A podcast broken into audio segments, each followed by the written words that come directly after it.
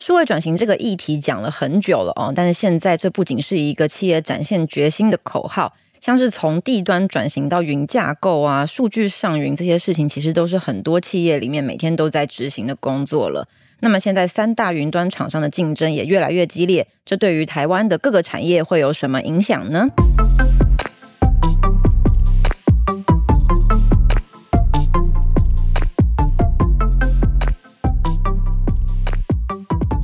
欢迎大家回到本周的记者茶水间。那今天要来跟我们聊聊的是负责云端新闻的记者玉婵。Hello，玉婵。大家好，我是玉婵。玉婵最近刚刚做完了一个封面故事，没错，累不累？非常非常的累。因为玉婵其实平常是主跑三 C 线路之外，现在云端也是它的重点守备范围里面了。嗯，对。那三 C 对你来说是比较熟悉的范围，对不对？对。那你觉得在云端新闻的处理上面，跟三 C 关注的重点有什么不一样的地方？可以跟大家分享一下。就是三 C 其实比较偏硬体嘛，就是消费性电子产品这种，嗯、所以平常看的是规格啊、面板啊、什么性能这种东西。嗯、但是云端它就是它整包其实就是一个技术，然后可能它是有架构啊、IT 啊这种技术的概念。然后而且它不像电子产品说，哎，你直接去使用，你很容易就可以举例说，哎，这个东西。对消费者影响是什么？就跟生活比较靠近一点。对，然后那但你一般民众没有 IT 背景，你很难想象什么容器化、微服务什么架构，你听不懂。然后你我也很难去解释给管呃民众，就很难解释给读者听啦。然后就是我自己也是每次看到新闻稿都想说，哎天哪，就是甲骨文还 是什么？就是完全看不懂。然后每一则新闻就是要出之前都要科普非常久。哎，我有一些比较宅的朋友会在家里自己架 NAS。那像这种，他他们会比较了解，他们非常的了解，他们一定是比我还更了解。但 NAS 这个就是个地端，对不对？对，没错没错。嗯，它就是、嗯、对你在解释一个东西的时候，你要花非常大的篇幅，而且它有很多专有名词，所以我觉得难懂之余，要写的给给读者好懂，就也是一个很大的挑战。嗯、所以要做这个题目，我真的也是蛮差的。我觉得科技新闻在处理的时候，就是要想象读者是谁，对我们来说是一个很重要的第一步。对对对，就比如说呃，如果是在比较 to B 的媒体里面，你可能就可以写比较难的，因为以前设计是给工程师看的。对啊，对，但是我们家就是想给小白看。对，我们家就比较走白话文的路线，没错。所以这一次的呃，我们的封面在处理的时候，基本上也是这样的路线，是不是？对，然后我也做了很久的功课。但是我自己觉得很有趣的是，就是我这一次题目非常好约访，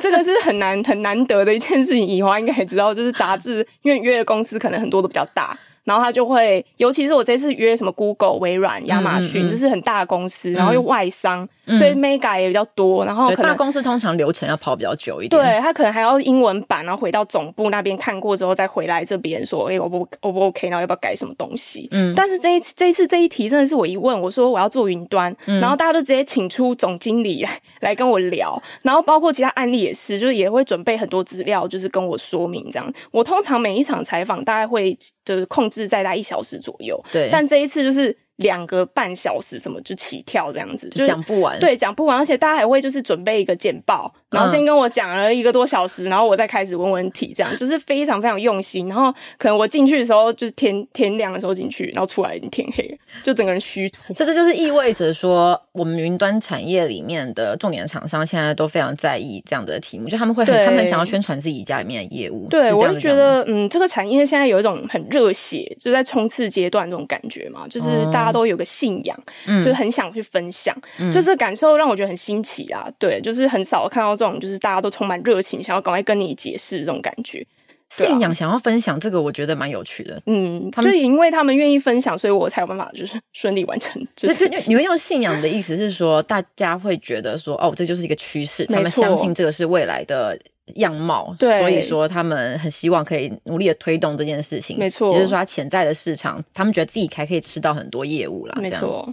好，那我们回到这一次的正题哦，就是我在看杂志的时候，我发现我一打开专题就看到大 Open 上面的入场的前言就写着：二零二二年台湾云端市场正在进入三国鼎立。那对对，所以这二零二二年跟三国鼎立，就今年有发生什么大事情吗？对，那其实它最大的原因就是三国，就是三家公有云的龙头，就是占前三名啊，就是亚马逊的 AWS，还有微软跟 Google 这三家，嗯、他们在台湾今年是有点像正式集结的的概念。嗯就 Google 大家知道本来就在台湾有盖资料中心嘛，嗯，但是微软是在去年他们宣布说要盖了，然后今年底应该会就逐步启用。嗯、那 AWS 是他们今年推出一个叫本地服务的东西，它是一个机房啊，也不算资料中心这样。嗯，但这件事为什么重要？因为以前就是大家上云，其实资料可能就要送到海外去，嗯、就比如说比较近的东京或香港那边可能有资料中心，那你就要把资料送去那边去存，嗯，或是再传回来这样子。但这其实有两个问题，第一个是有些产业它的资料比较机密，嗯，就是金融业啊、公家机关、医疗业这些，嗯，他们其实有受到一些法规的限制，说你不能把资料去传输到海外，嗯，会有一些资安泄露的问题。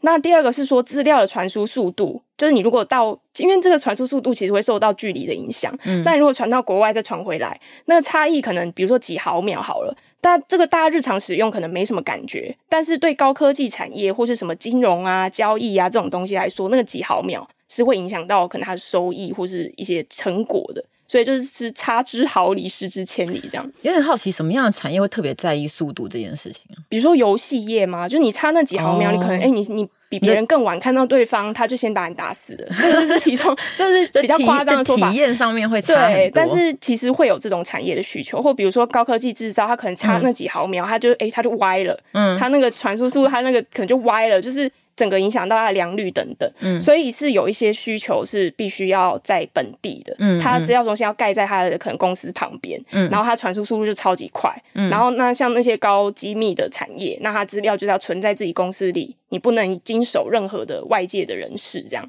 所以就这两种人就是没办法上云，嗯，所以今天这些公有云来了，嗯，他们在这边盖了，就是要要抢这一块市场，就原本没有上云对的产业。我可以想象新创就比较小规模的公司，或者是说它本来就是本来就是线上服务，或者就比如游戏啊、电商，他们会呃转换的比较快一些。对，没错。所以说我们现在的产业是看好，原本没有在执行，但他们希望开始做这一块。是可以这样说，但是对新创来说，这个也是一个非常大的市场。因为为什么这样讲？因为其实对新创来说，它可以减少非常大量的资本支出在前期的时候。因为你想象，如果我今天要做一个科技业的新创，嗯、那我可能前期要盖资料中心，我就要花几百万下去。嗯、那我后续还要有人去维运啊、管理这个东西。那这笔花费其实很惊人，嗯，但是你如果上云，你去用这些光有云的服务，这些东西就是他们都帮你准备好了，它资料中心也盖好了，嗯，它那些运算的功能也都在里面了，它也会帮你管理，所以就变成说，你前期要投入这个产业，你的那个前期的资本是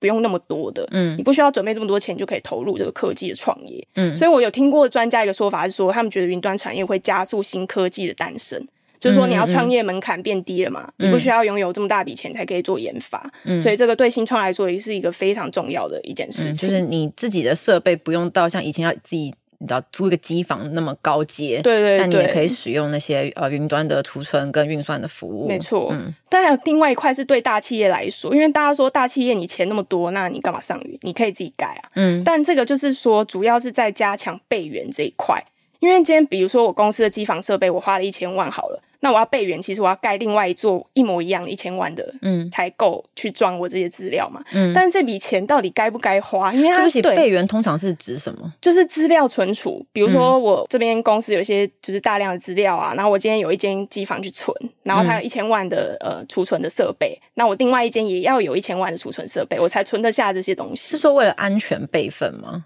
对，为了安全备份，嗯、就比如说今天 shut down 了嘛，嗯，然后我我另外一件赶快启用，我就不用就是关掉我所有的服务，这样，这就可以聊到以前有一件蛮大的事情，就是十几年前有一个富邦机房的，嗯，就是富邦银行的机房大火，然后这件事情它它嗯，比如说假设它是四千万的机房好了，但是它备份只备到了一千万，我我举例啊，嗯、我不太确定那个实际数字，但是它大火之后就启用备援了嘛，然后马上赶快赶快开始运作啊，因为。银行嘛，这很重要。结果他整个大宕机，因为他只有一千万，他根本转不过来。嗯、那个资料、那个资讯太大了。我突然想到，但我不确定这跟云端有没有关系。就是近期其实某个银行它的结账系统当掉，嗯、然后让好事多跟 Seven 都有一些结账的时候，嗯，然后就对的问题。这个是跟上有没有上云有关系的吗？有点有点关系，因为它那个等于是你它没办法马上启动备援去帮助这件事情。所以现在台湾的金融业上云的状况怎么样？呃，是不太好的，因为这个是因为法规的问题，就是法规像刚才讲的，它需要就是不能传到海外，嗯、所以上云它这些东西没有落地，你就是没办法上云，你完全不能做，因为上云就等于你外商这些人可以，就是等于可以碰触到你的资料，那你东西要传到海外，所以金融业现在来讲还是比较缓慢的步伐。嗯，对，了解。但缓慢的步伐就意味着说，它就是未来的潜在。没错，的确是。嗯，另外还有一个是呃电商，这个我可以补充，因为就是这种偶发性有大需求的。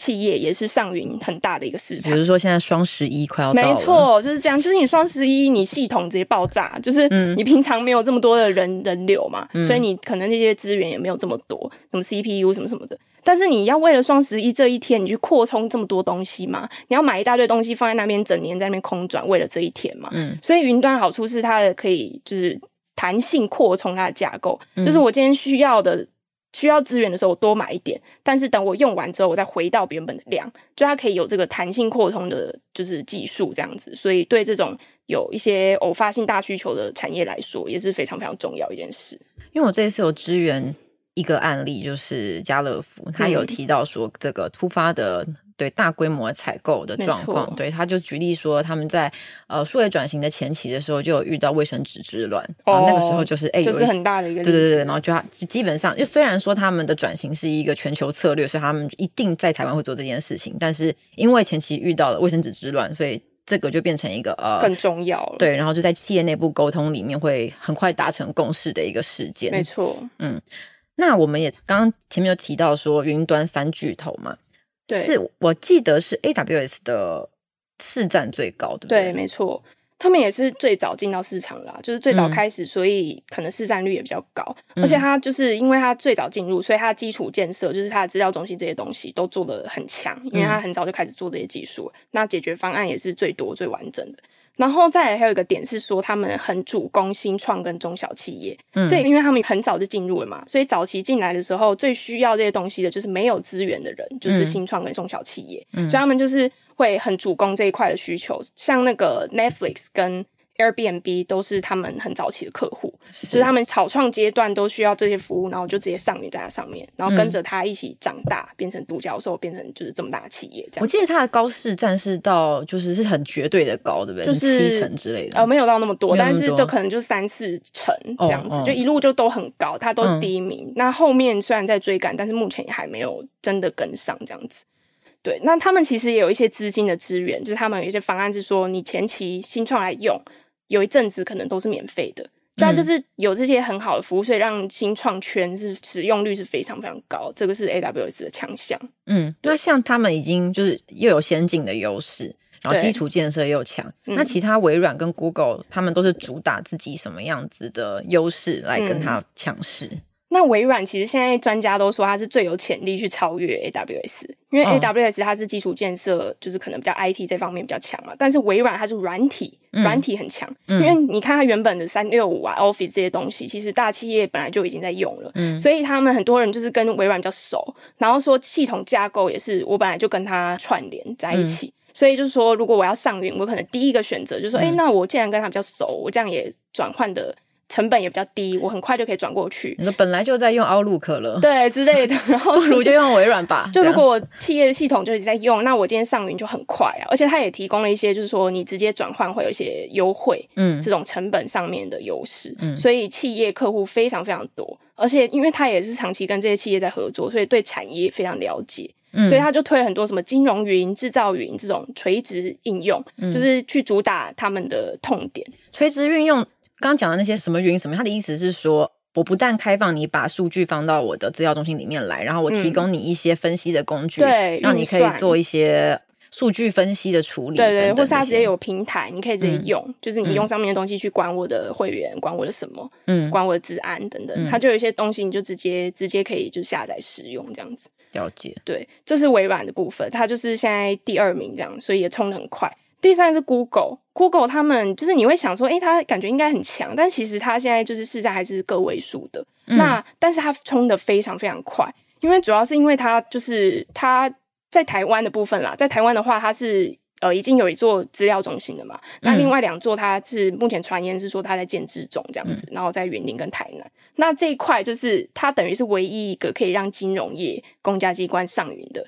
嗯。产业，嗯、它它领先了其他人可能九年吧，就这在这期间所有要上云的人，我就只能选择它。我所有要上云的这些金融业、医疗业都只能选择它，因为其他人没有低端的服务，嗯、所以它在台湾的就是在这一块市占率是非常高的，也领先其他公司。然后再来一个点是说，他们的 AI 运算很强，嗯、就这个点是可能开发商、游戏商这种对他们来说就是一个很大的吸引力。就是如果你上到 Google 的云，我就可以使用它运算的资源，使用它的服务。我还是很好奇，这三大巨头现在的市占分别是多少？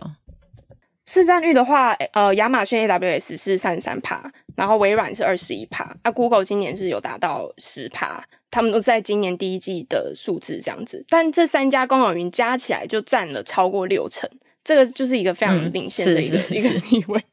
那也有点好奇，现在在台湾的三个巨头的市占大概是什么状况？现在在台湾的话，AWS 是二十一趴，然后微软是十五、嗯，然后 Google 是十。嗯，大体上来讲，那个排名是差不多，是差不多的。嗯嗯嗯。对。那因为刚刚玉婵也有分享到说，这三个巨头他们在自己的优势上面呢、啊，跟他们主要想要打的市场，基本上都有一些不一样的定位跟差异。对。那有没有呃业界普遍的看法？可能因为哪一家的优势，然后哪一家的策略，它刚好是未来比较看好的潜力市场，所以说觉得它未来的这个成长动能是比较大的。目前我问到的专家，大部分都觉得微软是最有潜力，也冲的最快，因为主要是它软，刚才讲到那个软体的生态系嘛，就是它本来用户就这么多，所以它推的速度会特别快，而且因为软体这个东西是成长非常快速了，它可以不断扩张、不断扩张那个应用，所以比起说基础建设啊这些东西，可能未来成长幅度会慢慢降低，而且大家可能最后会追平。就追平说，大家都盖了这么多的资料中心，嗯、用的东西也差不多，但是软体就是一个可以做出差异化的一个东西，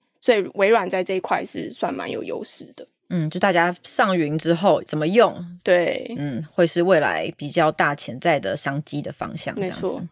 因为我平常是负责电商线路的嘛，然后因为先前因为 Amazon 的关系，它是一个电商企业，但是 AWS 是它很重要的一块业务，所以有一段时间有关注过 AWS，那那个时候。记得大家很想要一直挖的一个消息，就是他到底有没有要在台湾建资料中心？没错，对。然后因为刚刚讲到说，现在基本上三巨头都在台湾有机房，是，所以说我就很好奇，在台湾落地这件事情真的很重要吗？那因为我有听过个讲法是说，哎，这个机房来台湾根本也没什么了不起啊，就是水电便宜而已。嗯、对，对这对这个看法。你有就觉得怎么样？这其实有两派说法，因为其另外两家有盖的都说很重要，因为他们在抢那个蓝海市场嘛，嗯、就是刚才讲到的，可能原本自建机房的现在要上云了，嗯、然后跟那些监管的企业，就是金融业这些，他们现在法规在松绑中，所以松绑之后，他们上云的那个速度也会加快。嗯、那这部分就是他们觉得非常重要，想要抢的市场。但是 AWS 动作不是还蛮慢的嘛？它落后蛮多的，而且他们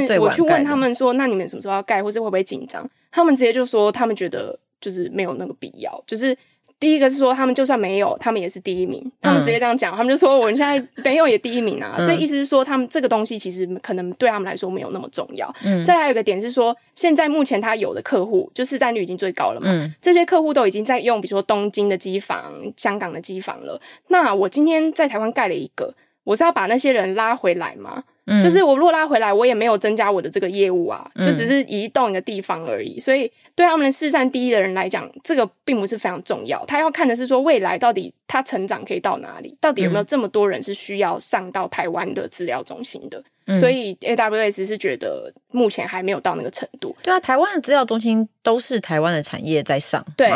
呃，你也可以用到其他亚太地区。这个也是我可以讲到，就是为什么他们会想要来台湾？对，因为。地理位置的原因，就是我们现在就在一个中心位置嘛。嗯、那我刚才有提到说，距离其实会影响到它的传输速度。那我们到东北亚、到东南亚都很近，甚至往西可以到中国，这个都是非常就是对这些巨头来说非常大的一个市场。然后我们放在这边，就等于我们可以支援这四周所有的应用，都是会一样快的。嗯，所以是一个非常好的位置。然后再加上我们其实有十四条海缆连在我们这边，所以传输速度就很快。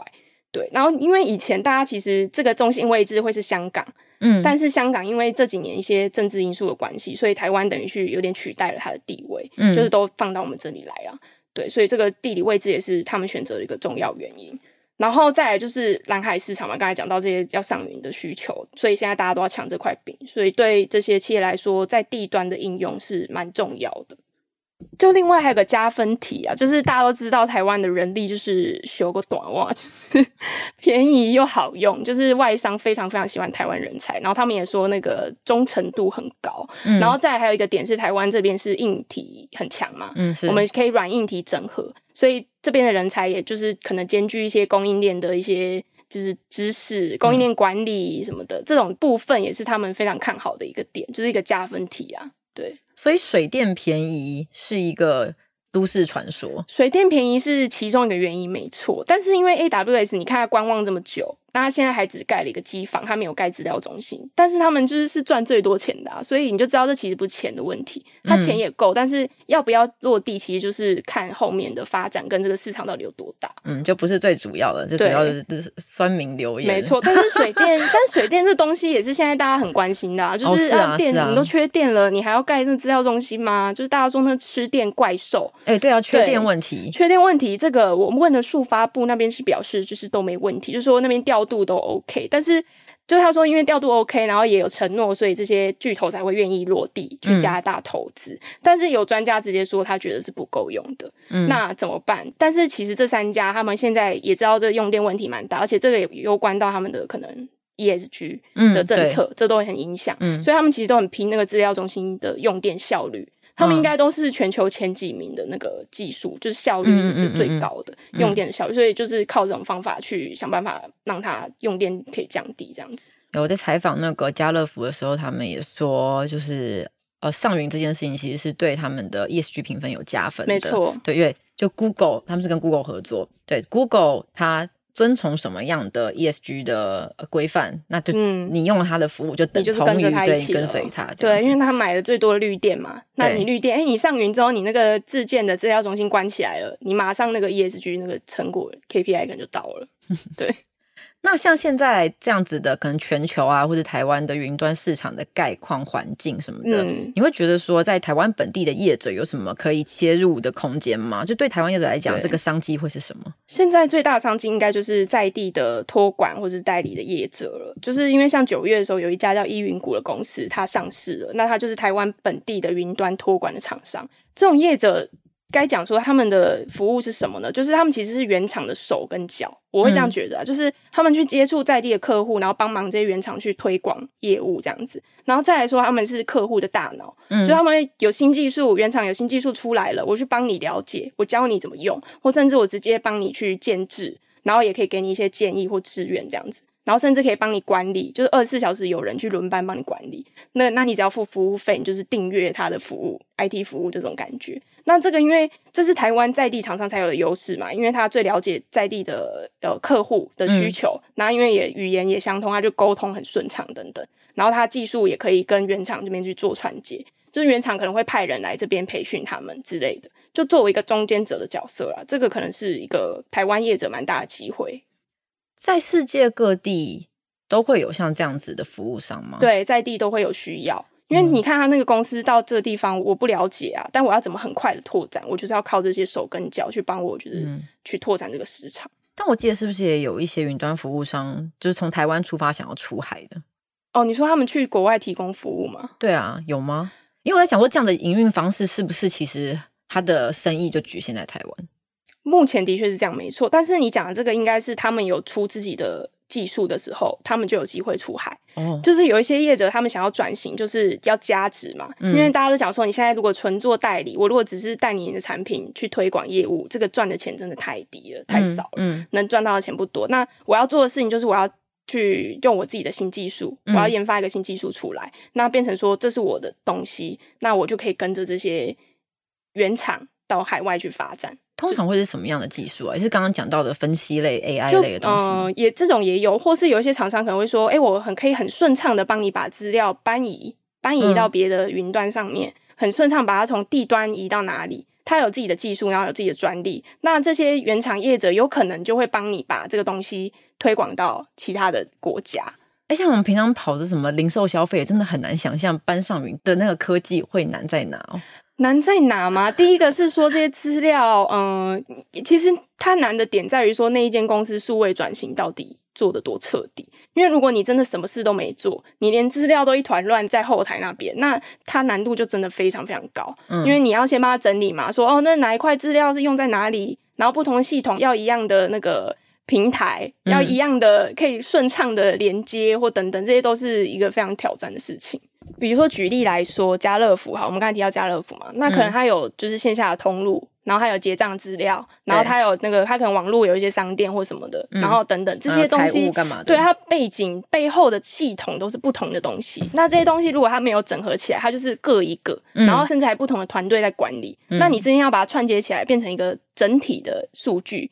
比如说，我想要知道。电商的成果怎么样？然后去看我线下广告要怎么推，嗯、那这东西你就要整合啊。嗯、那你整合之前，你就必须要串在一起，嗯、你才有办法整合。嗯、那这技术就是这些服务商或是云端可以提供的解决方案。嗯，云端服务商听起来就很苦工了，对，很苦工。嗯，了解。谢谢今天玉婵非常专业的分享，真的非常的很难解释，对吧？希望大家有听懂。好，那今天我们的节目就到这边。如果你喜欢这一集的内容，欢迎给我们五星评价。有什么其他好奇的主题，也可以留言告诉我们哦。同时，也欢迎追踪订阅数位时代的各个社群，第一手掌握我们更多深度的新闻专题。那我们就下一集再见，拜拜，拜拜。